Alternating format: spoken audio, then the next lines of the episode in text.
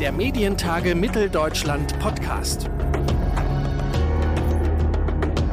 In dieser Folge sprechen wir über die großen Pläne einer europäischen Digitalplattform und das mit keinem geringeren als dem ARD-Vorsitzenden Ulrich Wilhelm. Mein Name ist Theresa Nehm und ich sage herzlich willkommen zum Medientage Mitteldeutschland Podcast.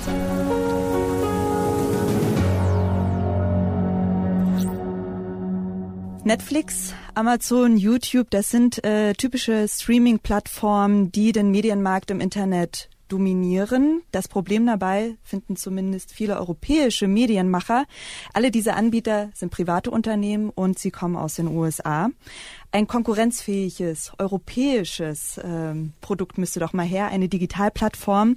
Und das fordern Sie schon seit letztem Jahr, ähm, der ARD-Vorsitzende Ulrich Wilhelm. Und wie äh, diese Digitalplattform aussehen könnte und wie weit die Pläne sind, darüber sprechen wir jetzt. Schön, dass Sie da sind. Hallo. Hallo. Anfang Mai haben Sie ja ähm, mit dem ZDF-Intendanten gemeinsam, Thomas Bellut, in der Zeit für eine verstärkte Vernetzung der ARD und ZDF-Medienplattformen äh, beworben, sage ich mal, oder die auch angekündigt. Der Mediatheken, ja. Der mhm. Mediatheken, äh, von Ihrer Vision einer deutschen oder sogar gesamteuropäischen Digitalplattform, von der Sie auch schon mal gesprochen haben, an der auch Verlage oder Rundfunkanstalten beteiligt sein sollten. Ist das irgendwie noch weit entfernt? Wie steht's denn um diese Vision? Hm. Also ich finde, beides ist wichtig und beides hat auch äh, einen festen Platz in meiner Argumentation. Wir müssen da, wo wir es aus eigener Kraft können, durchaus unsere Kräfte bündeln im Netz. Äh, wir gehen das jetzt an äh, in den Mediatheken von ARD und ZDF. Wir werden aber auch äh, auf der Ebene der europäischen öffentlich-rechtlichen Anstalten äh, sehr intensive Gespräche führen. Dabei wird sicher Arte eine Rolle spielen, ob wir etwa äh, gemeinsam mit Arte mehr als Kulturplattform auftreten können über Deutschland und Frankreich hinaus und über das lineare Programm hinaus. Äh, und ich spreche aber auch jenseits dieser Lösungsmöglichkeiten, wo wir aus eigener Kraft handeln können, mit vielen, äh, sowohl aus äh, der digitalen Welt, mit Informatikern, mit Programmierern, äh, mit äh, Plattformen aus Europa, aber auch mit Vertretern der Politik, ob uns nicht gelingen könnte, auch eine eigene Infrastruktur in Europa ähm, zu errichten. Wir haben ja das Problem, dass äh, Google und Facebook nicht nur Produkte anbieten, sondern dass sie eigentlich den öffentlichen Raum besetzt haben. Der digitale öffentliche Raum liegt komplett in privater Hand. Äh, die Algorithmen, die dort Inhalte sichtbar machen, basieren allein auf einem Geschäftsmodell, nicht auf dem öffentlichen Wohl, dem Gemeinwohl, sondern es geht um kein anderes höheres Ziel als nur das, Werbebudgets mhm. bestmöglich zu platzieren. Und es führt halt dazu, äh, dass Öffentlichkeit hergestellt wird entlang gleicher Interessen um eben auch äh, für Werbebotschaften dann möglichst die Empfängerkreise homogen zu halten. Äh, was aber die Demokratie braucht, ist etwas völlig anderes, nämlich Rede und Gegenrede, auch den produktiven Streit in einer zivilisierten Form ausgetragen, aber tatsächlich die Begegnung ganz unterschiedlicher Auffassungen, damit in diesem Ringen immer wieder ein neuer Konsens oder Kompromiss errungen werden kann. Und da hat Europa eine riesige Fehlstelle, äh, die uns am Ende enorme Probleme machen wird.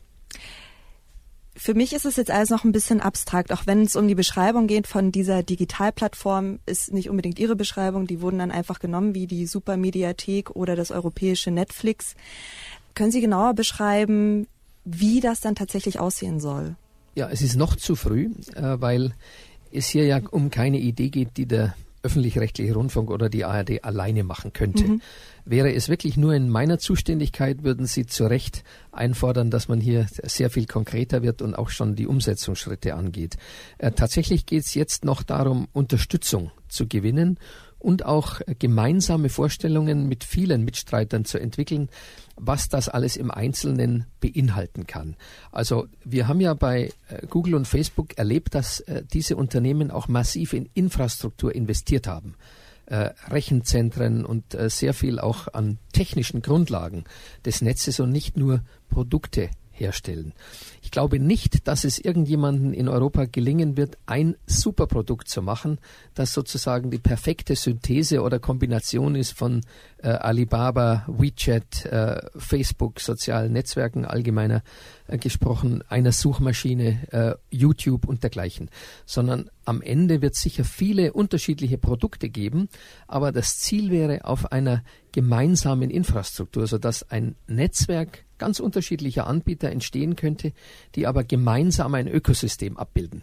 Klingt auch wahrscheinlich noch zu abstrakt für Sie, aber ähm, tatsächlich wissen Informatiker, mit denen ich da spreche, darunter auch sehr renommierte, mit dem Thema auch konkret was anzufangen. Also das bleibt nicht nur bei Überschriften, sondern die überlegen tatsächlich, wie könnte mhm. man in Entwicklernetzwerken tatsächlich ähm, durchaus in einzelner Trägerschaft und individueller Verantwortung aber was Größeres Ganzes bauen, das insgesamt dann stimmig ist.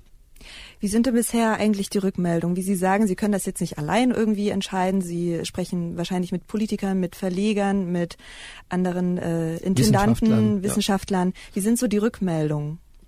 An sich äh, sehr positiv. Also es gibt niemanden, der die Berechtigung einer solchen Forderung bestreitet, weil alle eben verspüren, wir haben ja ein Defizit. Europa kann seine Werte, seine Vorstellungen nicht mehr durchsetzen und wir leiden darunter, dass äh, als öffentlicher Raum eigentlich nur die genannten äh, fast Monopolisten äh, ihre Angebote machen. Äh, beim Datenschutz ein mühseliges Ringen, im Urheberrechtsschutz äh, und bei vielen anderen wichtigen Vorstellungen, die wir haben.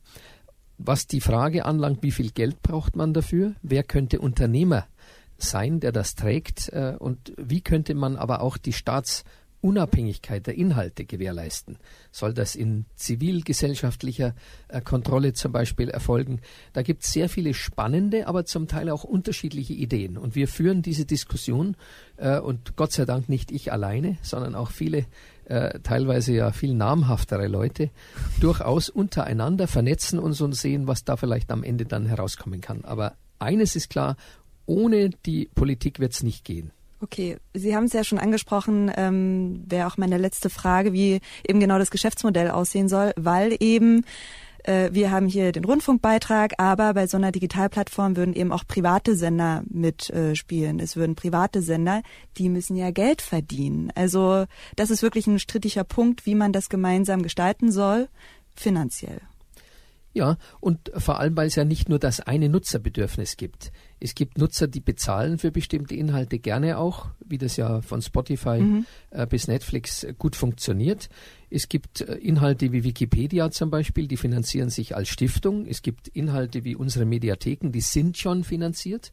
Es gibt aber auch Inhalte, äh, die, die ähm, etwa Landesämter, Bundesämter für Umweltschutz, die Messdaten zur Umwelt immer wieder einstellen und eine breite Öffentlichkeit äh, damit erreichen wollen die sorgen sich gar nicht um die Finanzierung, sondern um die Frage, wer findet unsere Inhalte, weil wir einfach glauben, dass das wichtig ist für die Beurteilung äh, bestimmter Themen der Umwelt und, und, und. Also die ganz unterschiedlichen Anliegen, manche kommerziell, manche ideell, manche staatlich, manche völlig unabhängig vom Staat. Und dazu eine andere Plattform zu finden, als alles zu Facebook oder zu YouTube zu geben, wie das heute allesamt machen müssen um Öffentlichkeit zu erreichen. Das ist eigentlich das Thema, um das wir ringen. Aber es klingt nach einem sehr langen Weg. Naja, vielleicht kann man ja auch mit einzelnen äh, Projekten anfangen. Es wäre sicher äh, jetzt nicht ein Riesenaufwand, mal mit kleineren Pilotprojekten mhm. zu beginnen und die dann hoch zu skalieren. Informatiker sagen, und das halte ich für sehr belastbar, dass man auch schon in ganz kleinen Publika eigentlich äh, erkennen kann, ob ein Angebot genutzt wird, ob das für die äh, Menschen was taugt, mhm. ob die sogenannte User Convenience vorhanden ist oder nicht. Und dann, wenn es gut läuft oder wenn man immer wieder gelernt hat und agil verbessert hat, kann man es auch besser hochskalieren. Also so haben auch die Amerikaner äh, begonnen und äh, das macht den Start Gott sei Dank nicht so unverhältnismäßig teuer. Eine deutsche oder sogar europäische Digitalplattform als Konkurrenzprodukt zu den großen Anbietern aus den USA. Wie die aussehen könnte, darüber habe ich gesprochen mit Ulrich Wilhelm. Er ist Vorsitzender der ARD und ich sage vielen Dank für das Gespräch. Herzlichen Dank Ihnen. Der Medientage Mitteldeutschland Podcast.